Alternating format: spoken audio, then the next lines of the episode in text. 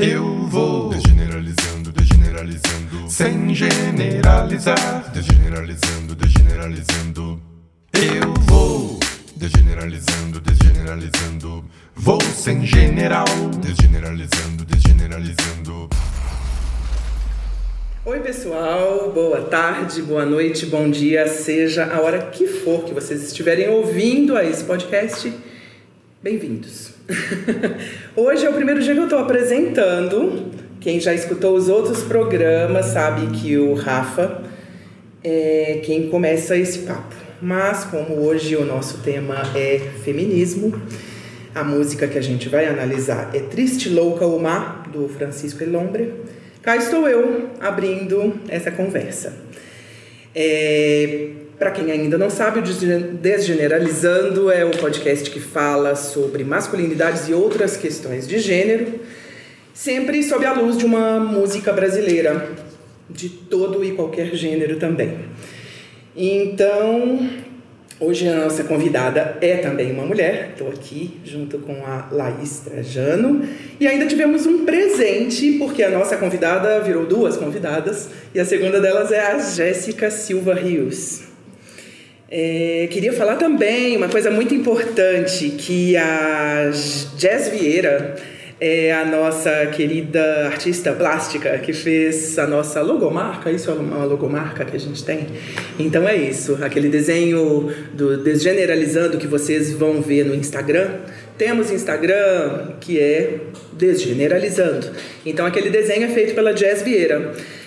Vale a pena ir lá no arroba jazzvieira, underline AH, ver o trabalho dela que é muito legal também. Então, vou começar meio me apresentando, já fiz isso nos outros episódios. Então, eu sou a Fernanda de Paula, cantora. Vocês querendo me acharem, eu tô lá no Facebook como Fernanda de Paula, no Instagram como Fede Paula Gouveia, sem ir no Gouveia. E é isso e pela vida também, cantando por aí. Quero apresentar também o Rafa Rios, meu querido companheiro, e o Léo Nascimento, meu tão querido companheiro também. Por favor, meninos, digam quem são vocês. E depois Bom, as meninas. Olá, pessoas, tudo bem?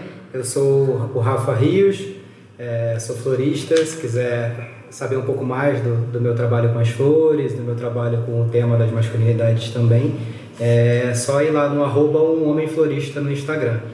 Vamos que vamos. E aí, Léo? E aí, pessoal, tudo bem com vocês? Eu sou o Léo Nascimento, sou um fazedor de música. E para quem quiser conhecer o meu trabalho, é www.leonascimento.com. Meninas, por favor, se apresentem. Laís. Olá pessoal, é, eu sou Laís Trajano, é, sou idealizadora, empreendedora, faz tudo, pesquisadora, carrego caixa no projeto, né, no negócio social chamado The Feminist Tea, que é, é uma marca de chás, mas que muito além de uma marca de chás, a gente tem toda uma intenção e um trabalho para gerar renda para mulheres em situação de vulnerabilidade. Hoje a gente trabalha com cinco ONGs diferentes elas fazem toda a parte do manuseio dos nossos produtos. É, e a gente tem 10 blends de chá que são super saborosos, melhores chás que vocês já experimentaram, entendeu? Momento merchan aqui. Já ouvi falar. É, e eles são, eles têm, eles têm bombado nas mídias sociais. E hum, graças às deusas, né, o negócio tá, tá bem bombadinho. E daí, é, os nossos chás, eles também são mais concentrados, enfim, depois dá uma olhada lá no arroba The Feminist Tea, é, em inglês, porque a gente é muito chique, entendeu? e, e é isso, adoro falar sobre essa temática, vivo isso no meu dia a dia. Amo essa música, agradeço pelo convite, Rafa, Fer, parabéns pela iniciativa, contem comigo e bora bater papo. Jéssica. Olá, pessoas. Que prazer estar aqui para falar dessa música maravilhosa, né? Uma pena que não vai passar um clipe aqui, que o podcast ainda não passa clipe porque ele é mais maravilhoso ainda. Bom, eu sou a Jéssica Silva Rios, sou uma baiana, crescida em São Paulo. É, eu sou sócia da Vox Capital, que é uma gestora de investimento que integra o impacto socioambiental nas análises de investimento, né, junto com risco e retorno, é, e que trabalha bastante com negócios de impacto. É um super prazer estar aqui com vocês. Bacana. Bom, todos apresentados, bora escutar a música?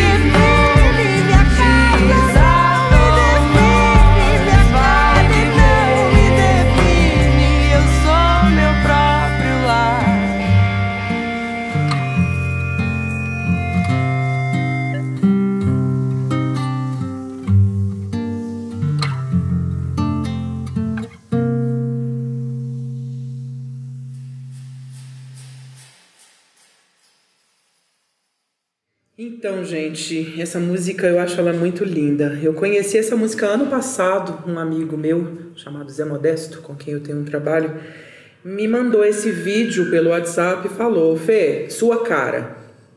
Aí eu abri, né? Na hora que eu abri, eu já vi umas mulheres dançando lindamente numa casa antiga, linda, umas mulheres gordas dançando. Eu falei, uau! E a música mesmo, né? Assim, achei aquilo tão lindo, aquela melodia meio lá, me soou algo meio mântrico, meio cíclico.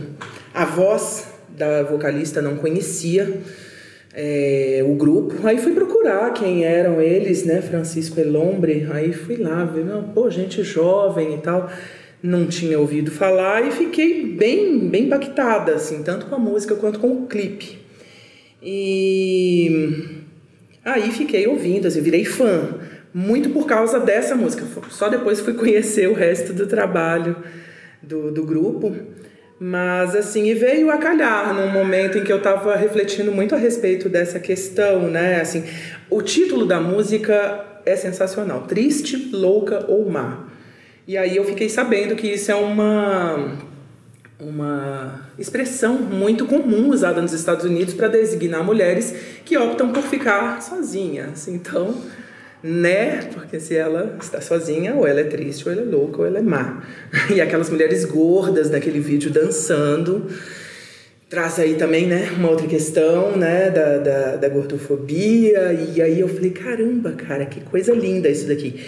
E fiquei ouvindo em looping a música e questionando a respeito disso. Até porque eu acabei parando na minha história de vida também.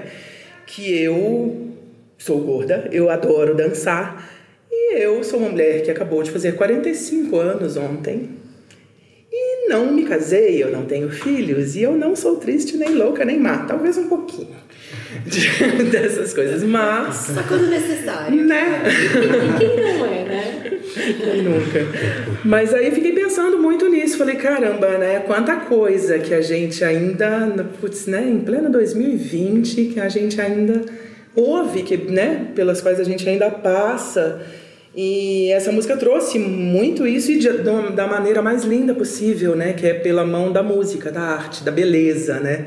Que é muito a minha praia. Como eu adoro uma melodia maravilhosa, com uma voz muito bonita, cantando. E aí fiquei ainda pensando na voz da Juliana, né? Juliana Estraçacapa, acho que é assim que fala o sobrenome dela, que é a cantora e me parece que é quem fez a letra. A composição é da Vivian Carelli.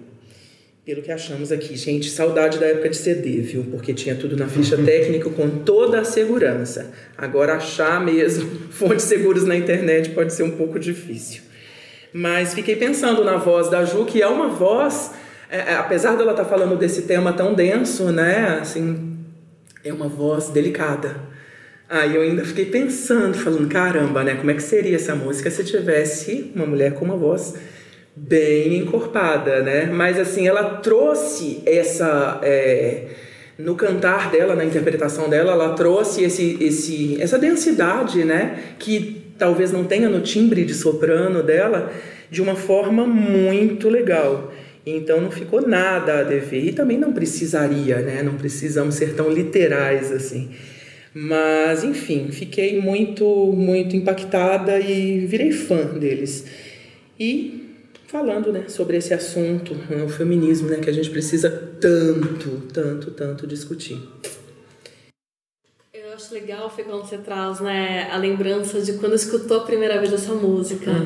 Eu escutei a primeira vez essa música por indicação de uma amiga muito próxima e muito querida. E essa amiga ela estava passando por uma situação de um relacionamento muito abusivo.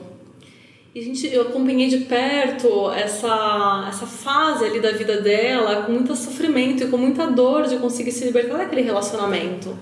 E muitas coisas que pra mim, que estava fora da relação, parecia óbvio, eu vi que pra ela era uma coisa muito mais densa, obviamente. E nesse processo de idas e vindas e de muitas eh, cicatrizes né, nessa relação, um dia ela me mandou essa música. E ela me mandou essa música dizendo, amiga, eu me vejo aqui. E eu fiquei extremamente emocionada quando ouvi essa música, eu não conhecia. Foi bem no comecinho, assim, que ela tinha sido lançada. E fui ver o clipe e chorei absurdamente, né? Falar, nossa, como... Porque esse clipe, ele leva, né? Me dava vontade de dançar e de atravessar o telefone e abraçar ela, né? E de falar, a gente tá junta e, e de, de, de, de conseguir trazer esse colo que o clipe traz e essa união ali junto das mulheres. Então ele, ele, me, ele me traz muito sentimento e uma proximidade muito forte do que, que é a nossa força feminina e o que, que é a importância da gente estar com os nossos abraços e as nossas reflexões, de que quando uma não está conseguindo ver, a outra está conseguindo ver, e a gente de fato conseguir é, abrir os olhos e perceber que não tem nada de errado com a gente e que essa, é- essa letra ela é muito precisa porque ela fala sobre a carapuça que nos é colocada. Sim. E que demora muito tempo, muitas vezes, para a gente conseguir perceber e falar essa carapuça não me serve. É, é, de- né, Bom, agora que eu já comecei, a gente ficou aqui, ai gente, cuidado pra gente não se cortar. Lá vem eu, de sola. Você sabe Mas que eu Liz- não acho um problema, eu vi que vocês estavam comentando É. isso. Eu até acho legal quando às vezes parece mais bate-papo. É, não, não, não por, pela questão do, do, do parecer bate-papo, é mais para o entendimento da galera. Eu sou é, mestra para poder ah, falar por cima, é descendente de italiano, também, de árabe. eu é. muitas né? pessoas. Eu começo a falar, não para. A gente esquece que a galera não tá aqui na mesa, gente. Tem salgadinho na mesa e tudo hoje, tá? Então, assim, é pra bom entendimento mesmo. Mas, enfim, só uma parte aqui antes da Laís falar o que ela ia falar.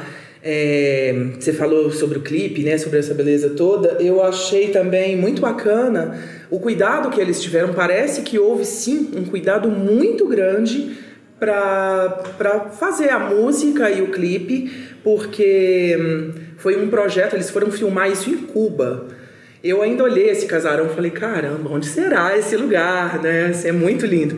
E aí depois que eu fiquei sabendo que era em Cuba, eu falei, tá tudo explicado, né? E esse grupo de dança lá é, são, nossa, são dançarinas maravilhosas, assim, todas feministas, todas ativistas. Então, assim, todo mundo que participou da feitura, tanto do clipe quanto da música, é muito engajado. E eu achei isso muito bacana. Talvez por isso tenha ficado com essa força tão grande. E me lembrei que tem uma figura incrível aqui também em São Paulo, que eu ainda não a conheço pessoalmente, mas pretendo muito fazê-lo, que é a Gal Martins, que é uma bailarina, produtora cultural e arte educadora, que tem lá no Capão Redondo um grupo de dança de mulheres gordas e periféricas. E é, aí eu batendo na mesa. E uma amiga minha falou que era para eu entrar em contato porque tinha tudo a ver e que é, eu ia acabar querendo dançar com elas e tal. Então, assim, achei bem bacana de ter tanta. de- né, procurando saber sobre a música, encontrar tantos grupos, tanta gente que que está envolvida em, em, em falar sobre isso das formas mais legais possíveis, né? Assim, enfim, diga lá. Eu tava lembrando também, na primeira vez que eu ouvi essa música, eu. Acho que faz uns três anos, uma amiga me chamou e falou: Vamos sair, vamos sair, vai ter show do Francisco em Londres, você vai adorar. Eu falei: Ah, vamos, né? Tipo, era um dia que eu tava afim de sair, peguei e fui com ela. E era um show de comemoração deles. Então eu vi ao vivo a primeira vez a música. E era um show super pequeno, num lugar aqui, tipo. Meu, muito longe da minha casa, assim. Tipo, eu, lembro que a gente atravessou São Paulo e. E era um show super pequeno e era um show de comemoração, acho que de 3, 4 anos, sei lá, deles, ou de lançamento de CD, ou de fim de turnê, alguma coisa assim. E a hora que, eles foram, que elas foram cantar essa música, como era uma comemoração, elas chamam mais umas cinco mulheres pro palco. E de repente tinha cinco mulheres no palco, todas sem camisa, Uau! tocando essa música, assim, foi a primeira vez que eu escutei. Eu fui ao choro, assim, eu olhei aquilo e eu falei, caraca, sabe? Eu não, não entendo muito de música, assim, tipo, não observei o soprano, o decano, nada disso, entendeu? Porém, todavia, no entanto, menina, cara, que coisa, porque eu, eu gosto muito de arte, assim, como um todo, e, e eu tenho uma definição de arte que eu mesma inventei, que eu acho que arte é quando toca no coração. É a minha. Então, assim, o- a Jess, por exemplo, cara, me toca muito. Isso pra mim é arte, ponto. Eu, Sim. se eu disse, pra mim é, na minha, no meu mundo, na minha opinião, é arte. Então, Jazz Vieira, mana Jazz linda. é, e daí, nossa, me tocou muito, assim. E também por causa da imagem, né? Da Juliana Straca- Traçacapa, não sei se Straçacapa. falar o nome dela direito. Depois eu até comecei a seguir ela no Instagram, dou like em tudo que ela posta. É, e aí, Mas a imagem também é muito forte das cinco mulheres num palco, num show, cantando sem camisa, mamilos livres. E cinco mulheres que não são corpo padrão, assim, sabe? Tipo, porque, né, mamilos. A gente tá acostumado com eles na capa Os do da Boa Gisele Bündchen, Forma, né? Tipo- É, na capa da Playboy, o problema no Gugu. O problema é, quando eles estão na Paulista. Mas enfim, isso é um outro assunto. É, e foi muito tocante pra mim, assim. Depois eu fui, baixei na minha playlist, escuto pra caramba. E, e você tava falando, Fer, eu tava lembrando, eu sou do interior de São Paulo, né? Eu puxo bastante o R, vocês vão reparar. E eu lembrei de uma história que hum, tinha um paquera meu que fala, o pai dele falava, a mãe dele falava, falava assim, mulher boa é mulher má. Um negócio assim. e eu demorei pra entender. Ai, e hoje, medo, né? Medo, hashtag Mas medo. é, esse negócio do, do má, assim, e o triste, louca, não sei o que e tal. Hoje em dia, ao mesmo tempo, eu entendo que qualquer mulher que tá tentando fazer qualquer coisa, em algum momento vão falar que ela é triste, que ela é louca, ou que ela é má. Então, assim, é, então se você é uma mulher que quer fazer alguma coisa, que quer construir uma coisa mais protagonista, então se alguém tá, estiver falando que eu sou triste ou louco ou má, hoje em dia eu vou encarar como um elogio. Significa que eu tô fazendo alguma coisa que, que faz sentido, sabe? Que, que mexe com a estrutura, né? E uma coisa que eu queria trazer aqui pra vocês, que eu tenho estudado muito, é, eu tenho estudado sobre gênero desde 2015, nos últimos dois anos muito mais, é, principalmente a questão das mulheres, né? E aqui, eu acho que o bonito nessa música tem várias coisas aqui dentro, né? Tem vários símbolos, tem, muitos. tem, muita, tem muita coisa do patriarcado. Mas fica muito claro esse negócio da receita cultural, o estereótipo do marido, da família, cuida, cuida, cuida da rotina. Como se fosse uma sina da mulher ser cuidadora, né? Tem um arquétipo da prestativa aqui que que não parece, né? Que ele é muito cruel, assim. Tem um, um quando a gente olha o estereótipo de gênero, é, tem três arquétipos que são muito comuns para as mulheres: o arquétipo da cuidadora, da mulher prestativa, o arquétipo da inocente e o arquétipo da amante. Esses três arquétipos, se você for olhar, por exemplo, todas as, a maioria das princesas ou da Rachel de Friends ou é, comédias românticas, todas elas mocinhas, têm né? as mocinhas assim tem esse negócio, uma coisa meio naive de acreditar que o mundo é bom, então ela não é má, entende? Porque ela é muito do bem. É, isso tá dentro do estereótipo de gênero da mulher. É, o estereótipo de gênero da mulher foi muito redundante, mas enfim. É, o arquétipo da inocente, o da prestativa, da cuidadora, que tá sempre dando e nunca tá recebendo, né? Então, isso é muito cruel, assim, é muito limitante.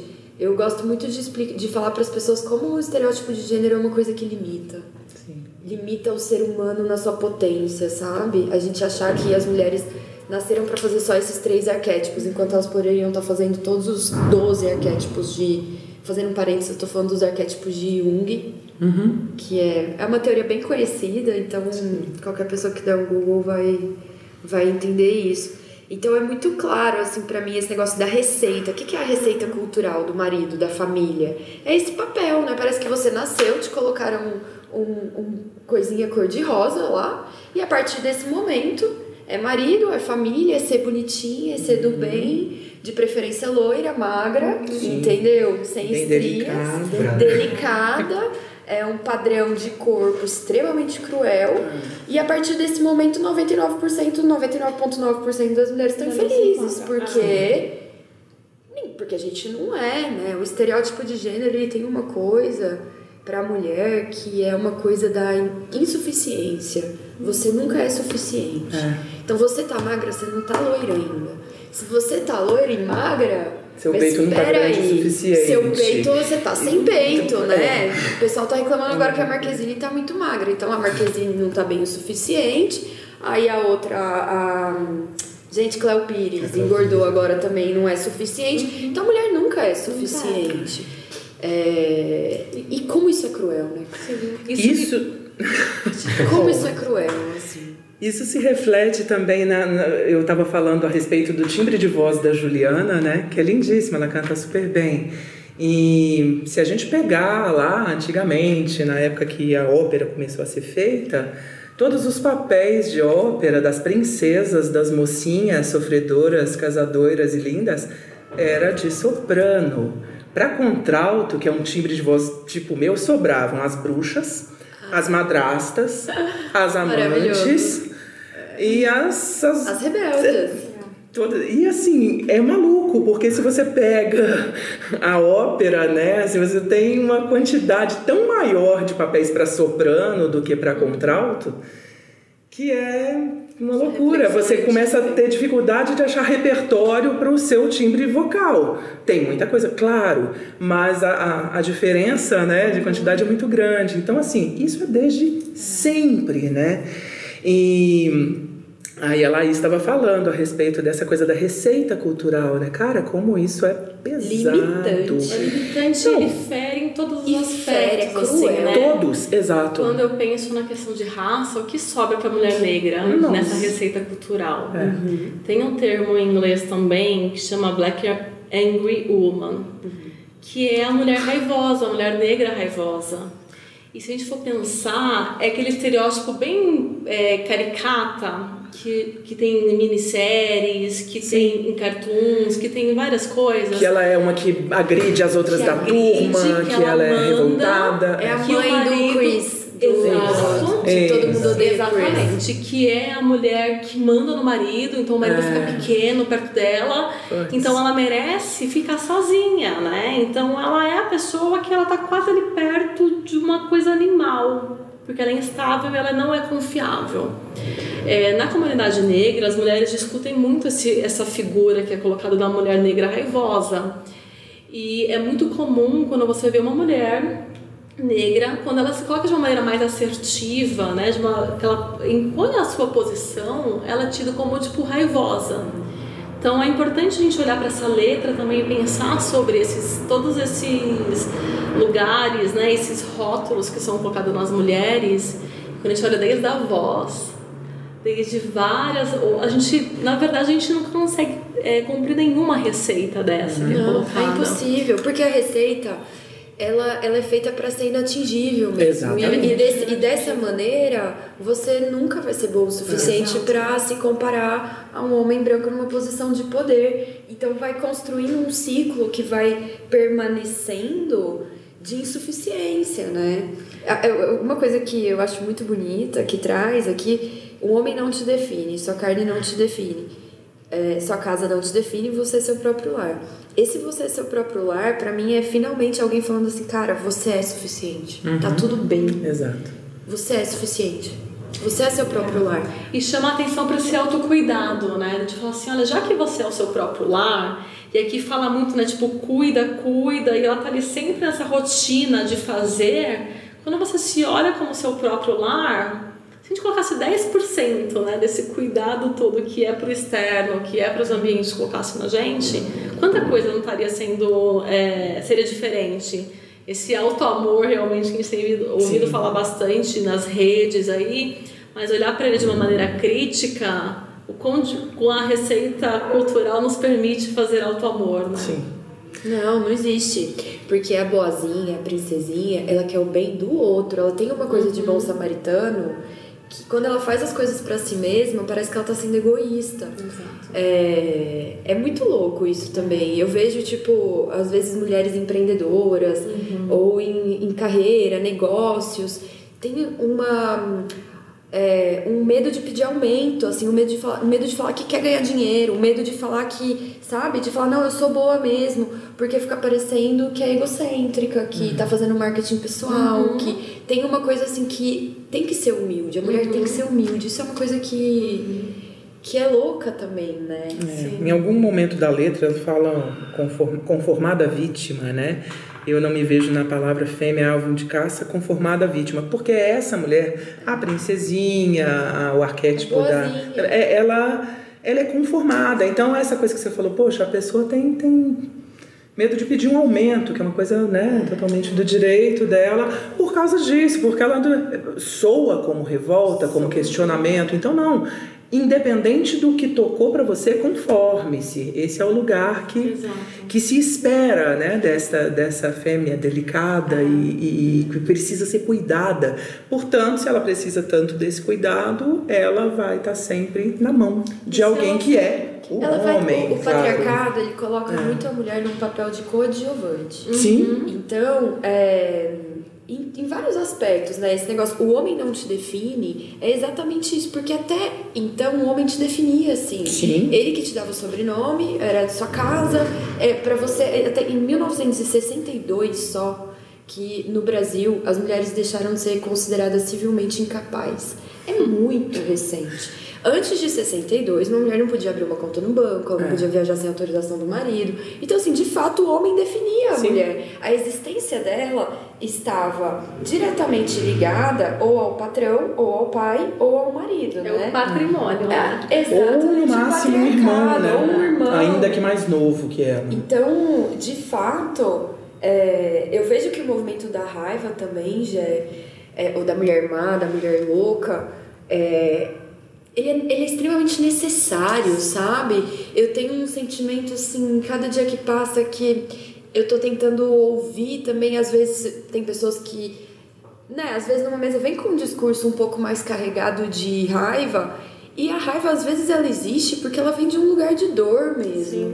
E Angela a gente Davis tem que entender que ela é isso. legítima. Angela Davis defende Angela super Davis isso, defende porque isso a dor é legítima. Se a gente parasse esse podcast aqui agora e entrasse uma pessoa pela porta e falasse, gente, acabei de ser estuprada na rua. Você acha que ela ia entrar aqui Uhum. falando calma? Exato. Ou ela ia entrar aqui gritando. Então, assim, eu entendo que é, eu não tô defendendo que a gente tenha diálogos agressivos, não é isso. Mas eu entendo que a gente precisa legitimar a dor. A dor existe e a gente precisa acolher ela entender que às vezes tem. A raiva é necessária, porque também nin- nenhuma borboleta sai do casulo se ela não fizer força. Então, de alguma maneira, é fundamental para você desatinar os nós, queimar o mapa e etc. Essa rebeldia, ela é extremamente necessária para o empoderamento feminino, né? Assim, Acho que tem uma chave grande aí, né? Quando a gente pensa em ressignificar todo esse papel da louca desvairada como de fato a rebelde, porque os rebeldes são necessários. Na história, a mulher que foi rebelde, ela era louca desvairada, ela era bruxa, ela foi queimada nas fogueiras. Então, quando a gente lê isso aqui, é exatamente o mesmo papel que a mulher foi né, é, sendo estereotipada várias vezes. Em cada momento da história, ela é chamada de alguma coisa, ou reforça e relembrando outros pontos. Mas estamos falando aqui das queridas bruxas, né? Sim. Que é aquela da voz mais estranha, que não parece que é uma voz super feminina e delicada, que tem aquela verruga imensa no nariz. E que é, que é pra você ter medo, porque ela come criancinhas. E quem quer ficar perto de alguém que come criancinhas? É, que deixa o cabelo ficar branco. Exatamente. né? Gente, a bruxa, pelo amor de Deus. Quando você assiste essas coisas, É ou vê. é, sabe uma coisa que me choca também?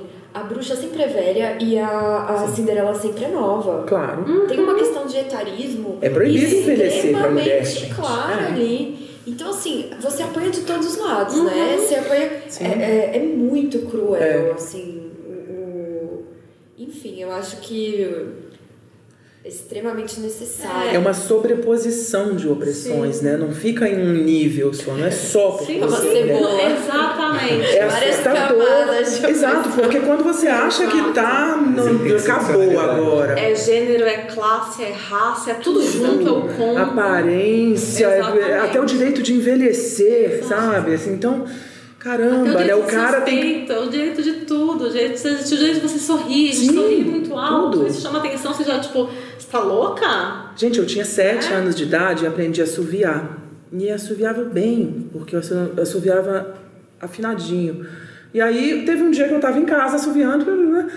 A minha avó, eu passei por ela assoviando, trotando assim, assoviando. Ela tum, me deu um tapa na bunda e falou: Isso não é coisa de menina, é muito feio. Aí eu olhei pra ela, tipo, o que, que é feio, né? Chocada assim. Não pode assoviar, é coisa de homem. Tipo, eu nunca mais assoviei ao lado dela. Assoviar é coisa de homem. Ok, era a minha avó, né? Uma senhora que hoje teria, sei lá, 90 anos, se estivesse viva, mas. Você sabe que, é, mudando um pouco, mas várias vezes quando eu escuto essa música eu lembro muito da minha mãe também. A minha mãe, ela foi a única mulher depois de seis homens. Caçula. Ela foi a única mulher depois de nove homens, mas naquela época faleciam muito, então teve dois que faleceram logo no nascimento. E a minha mãe, ela sempre falou muito alto, sempre gritou muito. É, sempre teve essa coisa bem pra frente, sabe? Essa coisa bem líder, era uma mulher de negócios, então sempre foi tipo, faz isso, faz aquilo, blá, blá, blá. É, e nossa, hoje eu odeio que gritem assim. Grito é uma coisa que eu não gosto. Porque minha mãe sempre gritava muito e eu ficava com vergonha na escola, sabe? Essas coisas assim. Você fala assim, nossa, minha mãe causando. Recentemente, num trabalho, é, num retiro que eu fiz de mulheres, que eu entendi que a minha mãe gritava porque era o único jeito de ser ouvida do lado de seis homens. Ou ela gritava, ou ela não tinha direito a nada, sabe?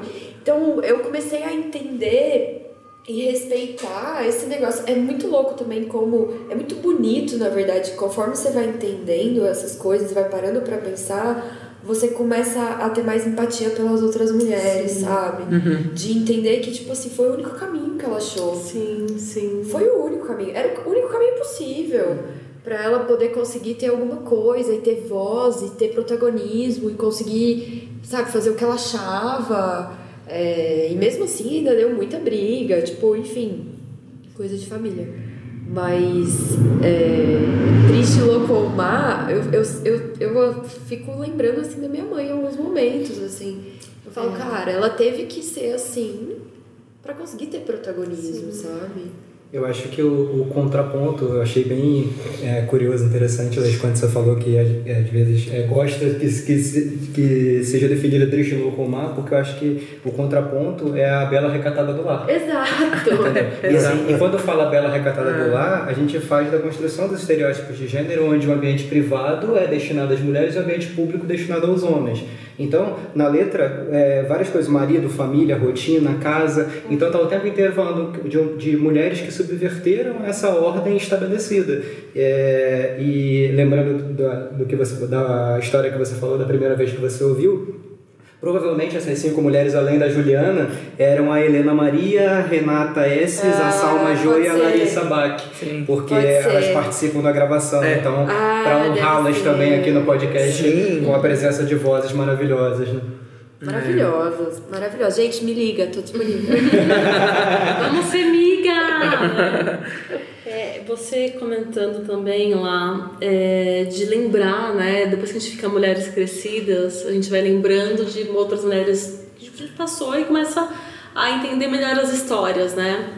Eu lembro quando eu comecei a trabalhar assim, nesse ambiente corporativo, as mulheres que estavam em ascensão na carreira, chegavam em postos mais de gerente, Muitas delas eram tidas como tristes, como aquelas solteironas que não casaram. Mal comida, né? Mal é isso que eu falando português, mal claro, é uma amada. vadia, mal comida. mal amada, que, que. Nossa, tipo, torça pra você não ter que trabalhar com uma delas pra fazer sua vida um Marido dormiu de inferno. calça jeans, você tá ferrado. Exatamente. Ai, meu Deus, quantos, né? E Quantos quanto, termos horríveis. é, e quanto chefe é. escrotíssimo que eu tive na vida, que era tão abusivo e tão agressivo na fala.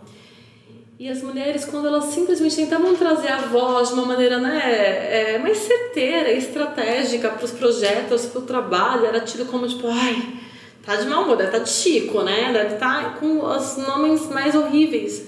Então você imagina para quem está começando ali a trabalhar e quer né, olhar para isso como função de alcançar um lugar aí ao sol do mundo corporativo, da gestão do mundo corporativo, você vai falar, mas eu vou ser essa mulher? O que, que eu vou ter que abrir mão para poder chegar nessa cadeira?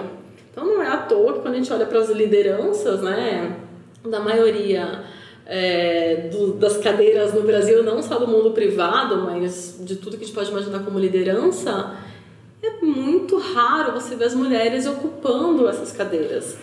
Por isso que é incrível, né? Quando a gente vê mulheres que vão subvertendo isso, tipo, essa cadeira eu pertenço a ela e a gente, opa, é, daqui ninguém me tira, né? Porque a gente tem que estar realmente nesses lugares. Tem um outro ponto também dentro disso, já que eu fico observando tem várias coisas, né? Mas é, eu entendo que ou você virava, né, no mundo corporativo, a mal, a mal comida, vadia, escrota, etc. É, ou você era brother dos caras, né? Porque se você tá junto com eles, você é brother. Eu lembro que numa empresa que eu trabalhava, falava assim: ah, a fulana acabou de ser promovida. É a primeira mulher que foi promovida. Ah, mas a fulana, a fulana é praticamente um homem. Tipo, nem, nem... Então, assim, ela não entrava no lugar da, da, da vadia porque ela tava no lugar do brother. Mas é, é muito louco, assim, porque ou você é uma a, a angry, a louca e má, ou você é uma mulher que se masculinizou muito e você vive com uma máscara, com uma carapuça, falando de futebol, falando de não sei o quê e fazendo piada, as mesmas piadas é, machistas com as outras mulheres. Às vezes, às vezes são as duas coisas juntas. Mas sabe que um dia, eu- eu não- tomando umas com as minhas amigas, a gente chegou a uma conclusão que foi muito maravilhosa também. É, uma Gisele Bündchen jamais seria presidente de uma empresa também. Se você parar pra pensar assim, uma mulher muito gostosona, padrão, tipo, entende? Tipo, não cabe ela dentro de uma empresa. É, eu vejo que tem muito, tem muito por exemplo, as mulheres começam a trabalhar, elas começam a usar roupas mais pretas, é, é, é, menos coloridas, que não marquem a bunda, porque senão ela vai ser a gostosona do, do, da reunião e ela não tá indo pra lá pra ser objetificada. Então, é, é como se só existissem, existissem dois, três caminhos possíveis de comportamento dentro daquele lugar. Você não pode chegar com uma saia longa, do jeito que você quiser, com, sei lá, tatuagem, sei lá, enfim.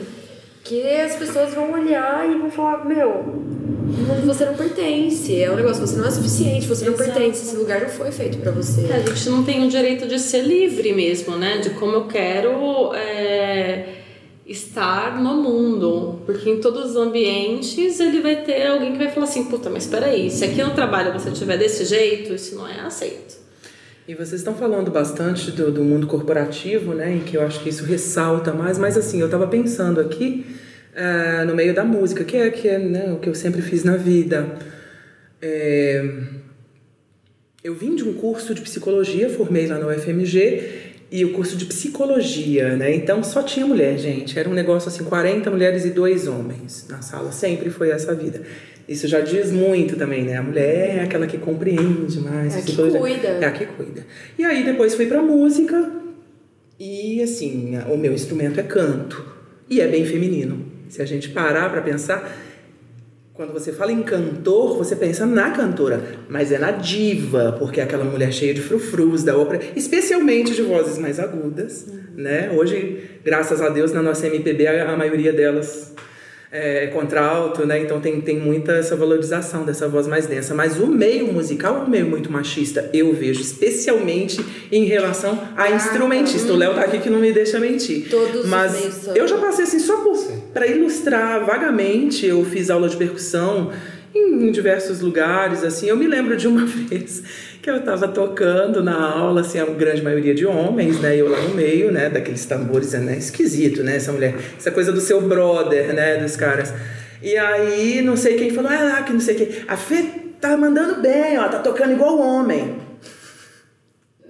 Eu olhei e falei, nossa, né?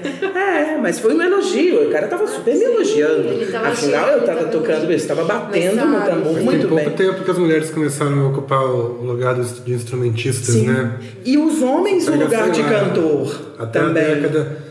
É, mas sempre tiveram lá. Na época do rádio tinham as cantoras e tinham os cantores, Francisco Alves, Sim, né? Tinha os caras do vozeirão, É. né? Mas sabe Mas- uma coisa que eu acho fantástica? É... Olha só, a mulher cozinha há milhares de anos. E mulher cozinhando é cozinheira, homem cozinhando é chefe. É, É, claro, porque é algo, né? E dá pra você maior. fazer um paralelo impressionante, assim, em todas as profissões, sabe? Os- as, as posições de poder e de glamour e de dinheiro, na maioria das vezes elas estão com os homens. Sim. Então, se você olha um hospital, as enfermeiras são mulheres, os médicos que têm o glamour, o dinheiro e o poder. Gente, quem limpa o cocô é a enfermeira. O médico Exato. chega, dá uma passada e olha e fica de herói na fita. Exato. Se você olha o mundo corporativo, os presidentes de empresa, que na maioria são homens, normalmente ele tem duas, três diretoras ali que estão realmente fazendo as coisas chatas que, que ele muitas vezes não quer fazer. A diretora de RH, a diretora de marketing, que muitas vezes são mulheres. Não saem, saem na capa da revista? Não. Então, é, tem tudo a ver com o negócio que o Rafa falou, da mulher estar num, sempre numa posição mais domesticada, mais coadjuvante, é, não, tem, não tá na posição do poder e do dinheiro, sabe? Então, é, eu imagino que na música é a mesma coisa. Isso da música tem é, antigamente, muito, né? Muito tempo. é, o Rafa falou sobre o homem é o cara que, que sai, né? Que ele vai pro mundo e a mulher é aquela que fica trancada em casa. É, os instrumentos que mulher pegava era apenas piano, né? Harpa. Canta- harpa, piano, que não sai de casa. Como é que você vai levar uma estrovenga daquela pro meio da rua? Violão é coisa de malandro, porque ele bota aquele negócio numa sai, sacola. sai, vai- mochileiro. Até o, até a gente. década de 80, início da década de 90, quase não existe mulheres instrumentistas, né? Em nenhum instrumento. Nossa, cara, é um absurdo, né? Tem- Você pinça um Uma ou outra que tipo, foram fazer Chiquinha carreira no Gonzaga, exterior, né? Rosinha Valença, enfim, né? Mas Você, é... você vai traçando um paralelo em todos os É setores. muito louco. É professor. Professor, professora, normalmente, antigamente, era muito mais professora de criança. E Sim. professora era professor universitário. É verdade. Quem tava mais com o glamour É. e com o dinheiro. Então eu gosto muito de trazer a discussão para o lugar do dinheiro, porque eu tenho, eu defendo muito que a gente só vai ter empoderamento de verdade quando a gente tiver empoderamento econômico e financeiro, principalmente de, né, das minorias, das mulheres, das mulheres negras e etc. Porque tá, tu, tem tudo a ver, entende? É isso que move, né? É o que move, assim, tipo, não que eu seja uma pessoa super fã do capitalismo, eu tenho várias questões Ah, críticas ao capitalismo. Porém, Todavia, é, todavia, no entanto, a gente paga boletos, não é mesmo? Sim. então, Exatamente. é, tem que ter, assim. E é o mundo que a gente vive, né? É cara? Gostando a ou não, vive. é isso que temos, né? É E assim a, que e a- a funciona. música ela vai nessa profundidade, né? Ela destaca essa importância, ela coloca aqui, né? Que enfim ela desa- desatinou, desatou nós e foi viver só. Esse viver só, ele vai depender desse, desse empoderamento financeiro que essa mulher precisa ter. Então, muitos dos casos, inclusive, que a gente vê mulheres sofrendo em relacionamento abusivo, e que as pessoas olham de fora e falam, mas como assim, né? Porque gosta, aquela frase bizarra de mulher de malandro, É. que gosta de apanhar, que, né, das mais é, palavras escrotas que a gente pode escutar na vida.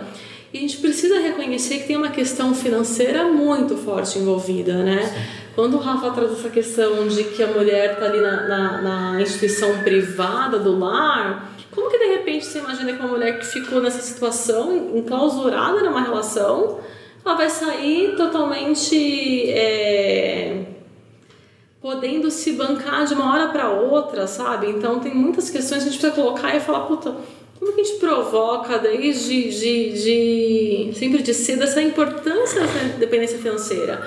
Ainda que a mulher vai, pode vir a optar realmente a querer ficar em casa, mas por uma opção, não por uma imposição social que foi sendo colocada em camadas e camadas e camadas. E Claro. lembrando que isso também, se a gente pega esse recorte social, né? Se a gente pensar, estamos falando, sei lá, eu falo do que eu sou, né? Então, Uhum.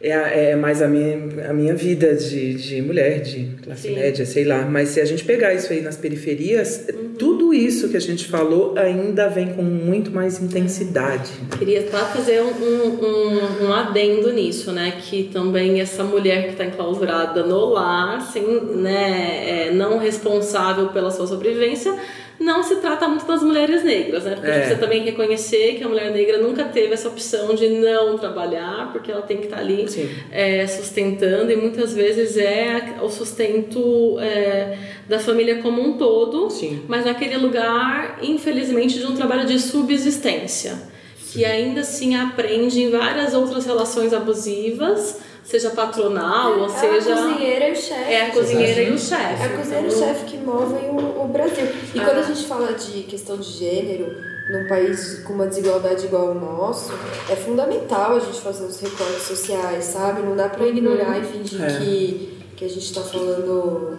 Uhum. com certeza, assim, tem é, totalmente essa questão da desigualdade econômica. Sim. Como negar.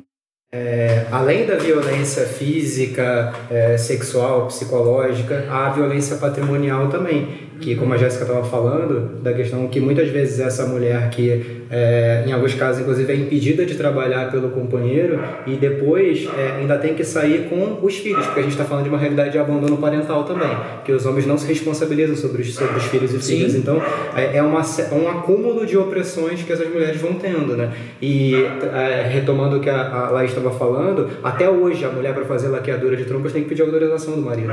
Gente, isso é um absurdo. Até hoje. Até hoje. Até hoje. Tem um projeto de lei de 2018 que ainda está em trâmite. Para saber assim, então até hoje a mulher tem que pedir autorização pra, sobre o direito de, de não gerar mais filhos, que é a liberdade do corpo dela. Cara, Pra você entender, pra gente entender também como o corpo da mulher, ele ainda tá no inconsciente coletivo como uma propriedade do homem, como uma propriedade do patriarcado, Sim, né? sim, Essa total. lei é um, é um ótimo exemplo disso, absurdo. porque ela tá a serviço de talvez o marido querer engravidar, num papel extremamente coadjuvante, ela não é dona nem do próprio corpo. É, Ela é um útero, né? ela é um útero. Que o homem usa ou Potencial não, se quiser ou não.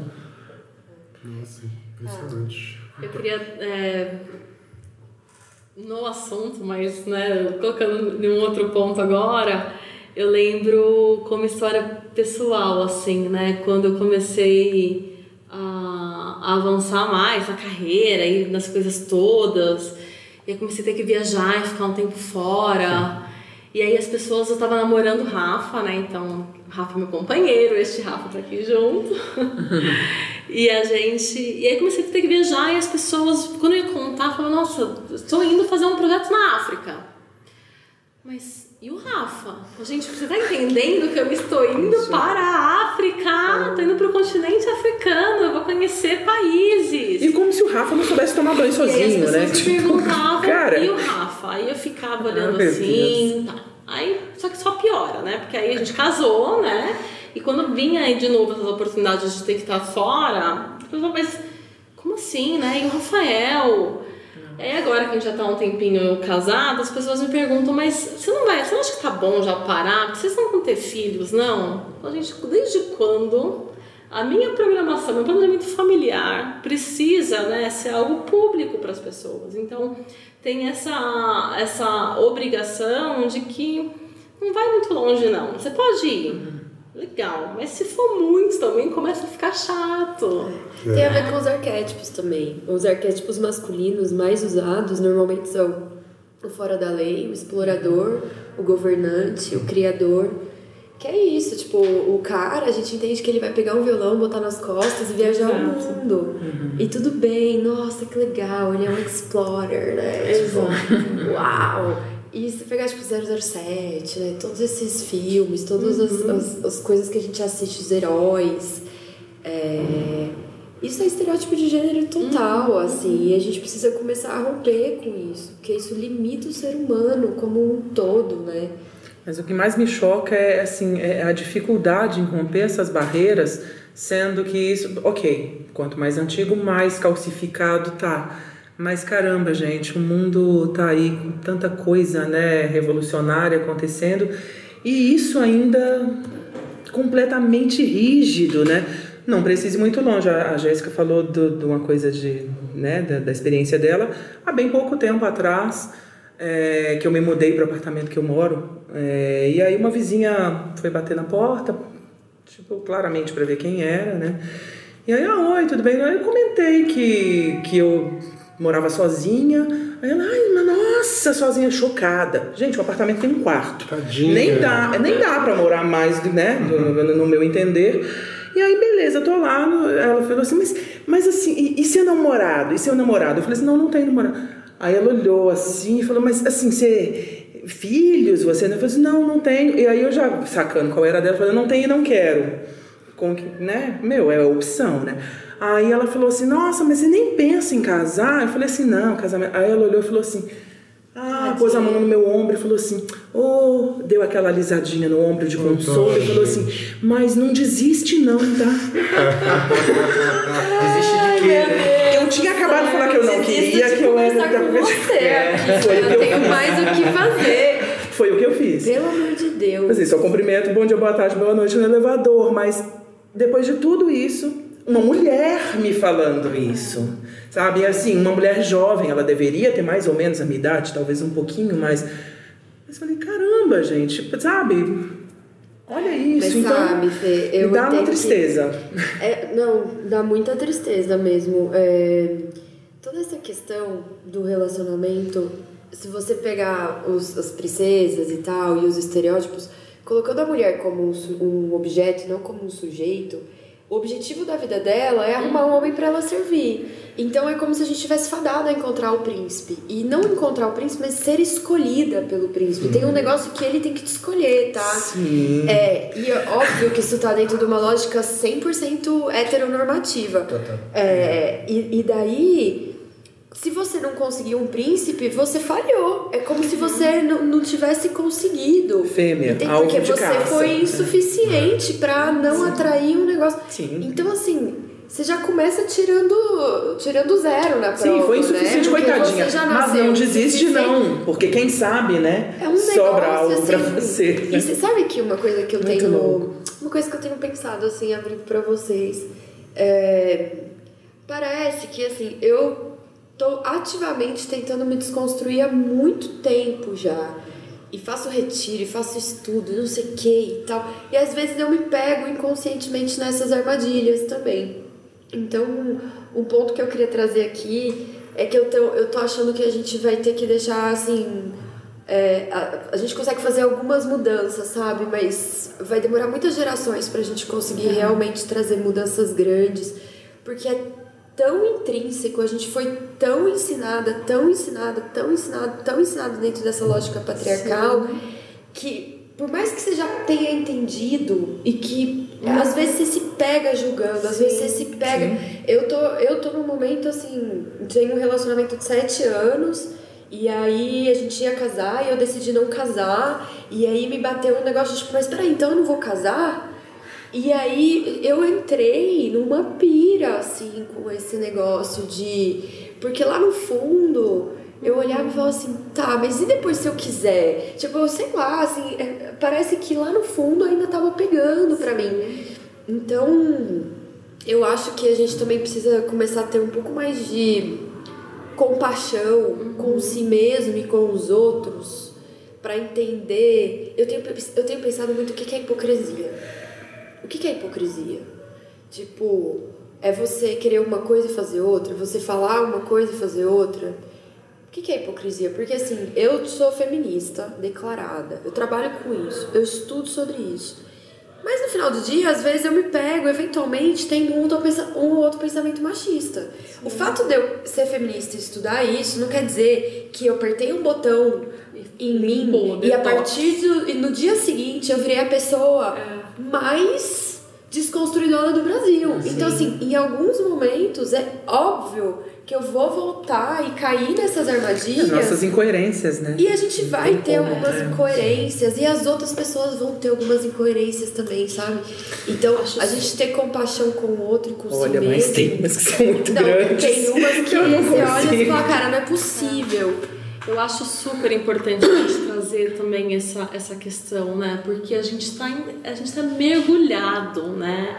Em um sistema que é totalmente baseado no patriarcado. Então, é nadar contra a corrente diariamente. E continuar nadando. E continuar nadando, tipo, nessa hora eu lembro da. da continue a nadar, não procurando Nemo, porque, tipo, é isso mesmo, sabe? A gente não pode desistir e, e é reconhecer e ter essa compaixão de falar, puta, não é legal isso aqui, mas aí eu vou lá e a gente, sabe, começar a ter a consciência e ir mudando. A Jéssica de hoje, com 31 anos, quando pensa na Jéssica de 21 anos, fala: Meu, Meu Deus. Deus, o que que era isso? As coisas que eu acreditava, as coisas que eu me comportava, aquilo que eu, que eu é, reforçava socialmente é muito diferente.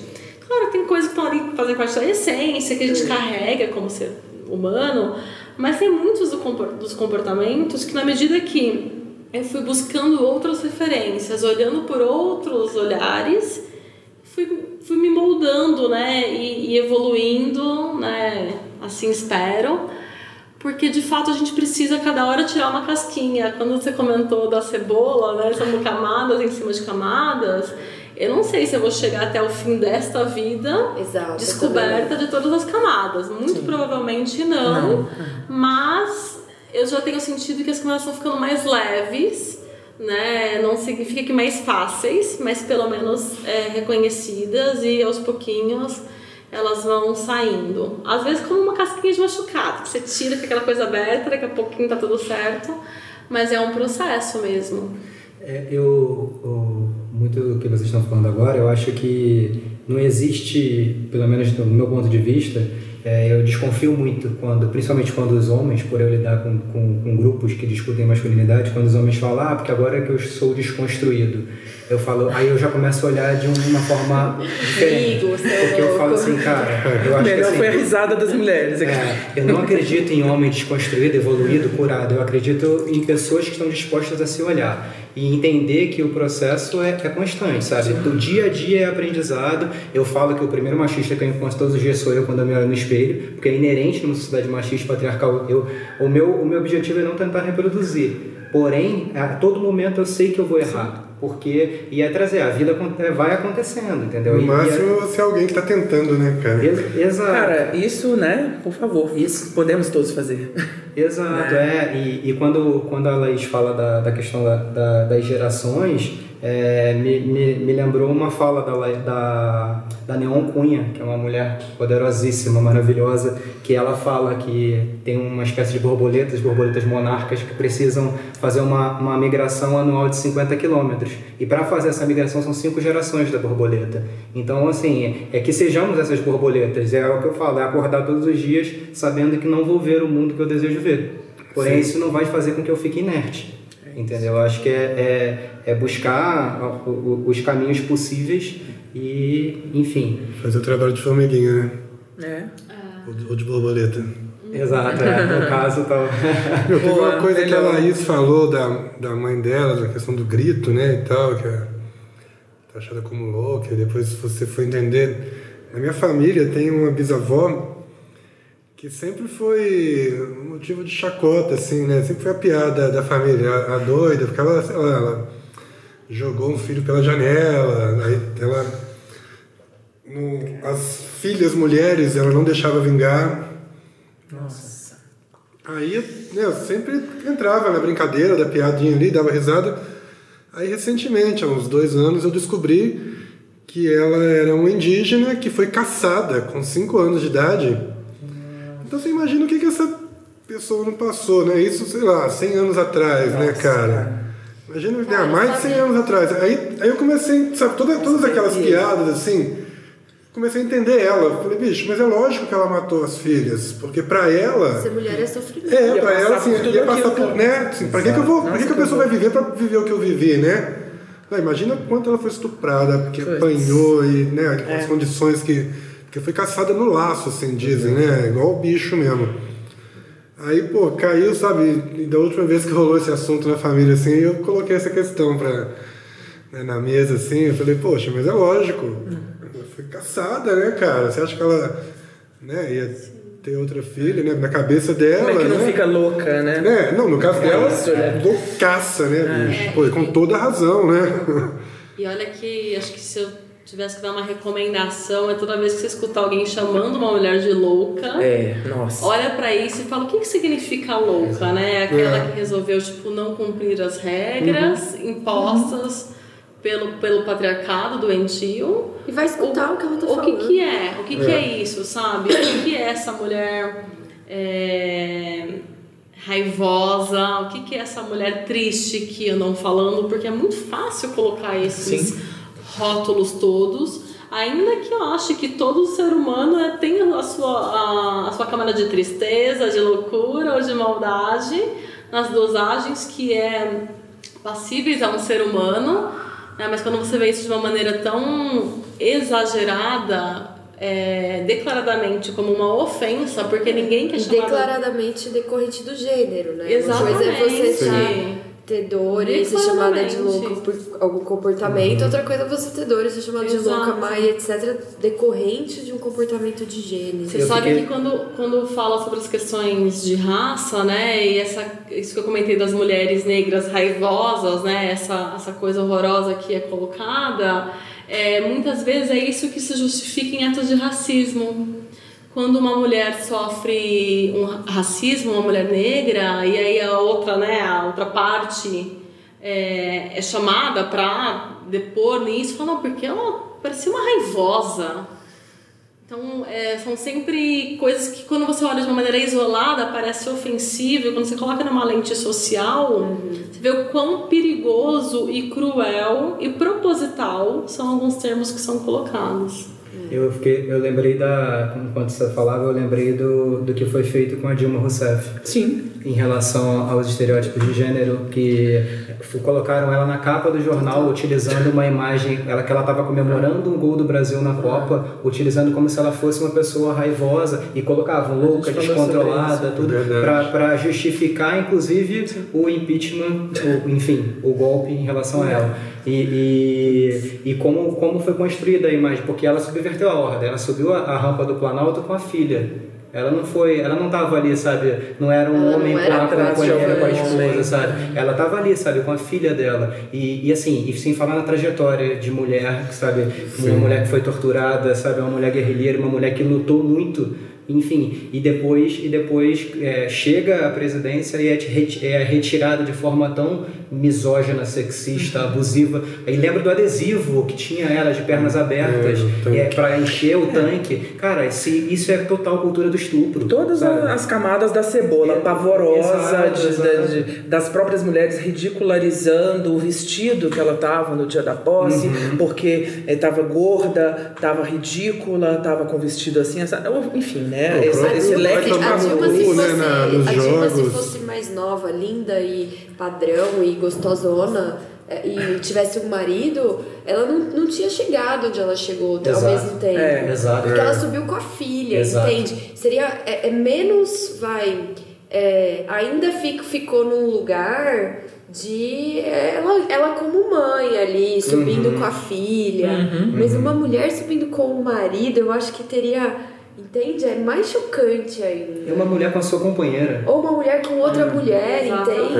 Exatamente. Nossa, é demais. Seria. Então tem muitas questões aí dentro, é Vixe, que a letra pra mais de metro. Eu acho que a gente pode fechar com uma dica que é, se alguém tiver, se tiver alguma pessoa triste, louca ou raivosa ou má ou doida do seu lado, vai escutar e ajuda as pessoas a escutarem o que ela tá falando, porque é, se vem de um jeito cruel de- e, e má e de raiva, é porque existe uma dor. Esse é o primeiro ponto. É, se vem só como parecendo uma loucurinha e tal, né? Essa coisa, tipo, é porque ela deve estar falando alguma verdade que tá incomodando alguém. Então, a dica é escutar e tentar ouvir. É... Fica a dica. Ó, Sim, coisa blogueira. Não, mas total, a raiva é sempre um sinalizador de uma dor muito, muito profunda, né? Muitas E vezes. se você pergunta com Que tá lá dentro. escutativa, Sim, é onde a é gente encontra diálogo, né? Aí acho que, e, e como disse lá o Malcolm X, é, é não confundir a reação do oprimido com a violência do opressor. Né? E- Então, isso é maravilhoso. muitas vezes, muitas vezes a reação que, que a gente julga como violenta, agressiva, nada mais é do que reflexo de opressões e violências que a pessoa sofreu a vida inteira. É uma reação, né? É uma e, reação. e exato. sofreu em várias gerações. Exato, exato. Era isso que eu ia falar, essa questão aí, né? É, ela. No papo hoje me veio agora a sensação, é, porque já participei né, dos outros três papos, da gente apontando sempre é, a questão da masculinidade e hoje foi do feminino. E o tanto que eu sinto que a gente está aqui, termina já já, estouramos o tempo aqui, e o quanto isso é vasto e enorme que a gente não tocou nem na pontinha do, da, da, da sabe? É, essa cebola medonha que, que ela já tá maior que uma melancia, sabe? Um dia a gente faz um vinagrete, E- Fê, a gente põe cebola em várias coisinhas, gente, vai ter bastante É, tema. e é maluco como que parece que a gente falou, falou, falou e, cara, falta, falta tudo ainda para ser dito, né? Enfim, mas como, né, o desgeneralizando é, fala sobre masculinidades e outras questões de gênero, e agora a gente também é, inclui na nossa descrição que a gente não tem pretensão de chegar a qualquer conclusão. Então, sem essa conclusão, a gente vai ficando. A gente chegou à conclusão que essa música é demais. É, Ai, dá- isso- dá tempo de dar uma é, dica? Claro, diga. Tem um filme brasileiro recente que eu recomendo assistir, Vida Invisível. Ele traz é, uma mensagens parecidas com o que tem nessa letra, né? Acho que tem coisas que é um retrato específico ali que está sendo colocado, mas que vale pensar sobre quantas vidas invisíveis de mulheres que a gente está perdendo por aí. Legal. Bacana. Então, Enfim, bom, então para encerrar, Obrigada. se alguém quiser falar mais alguma coisa, essa é a hora. Obrigada. E agradecer, queria agradecer a todos vocês, ao Léo e ao Rafa, que estão sempre comigo aqui em todos os episódios, e as nossas convidadas maravilhosas. Muito obrigada, Laís, muito obrigada, Jéssica. Obrigada de novo para Jazz Vieira. É... Ah!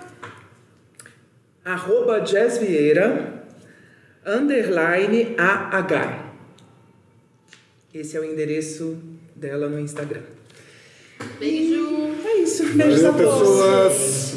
Eu vou desgeneralizando, desgeneralizando, sem generalizar, desgeneralizando, desgeneralizando. Eu vou. Desgeneralizando, desgeneralizando, vou sem general, desgeneralizando, desgeneralizando.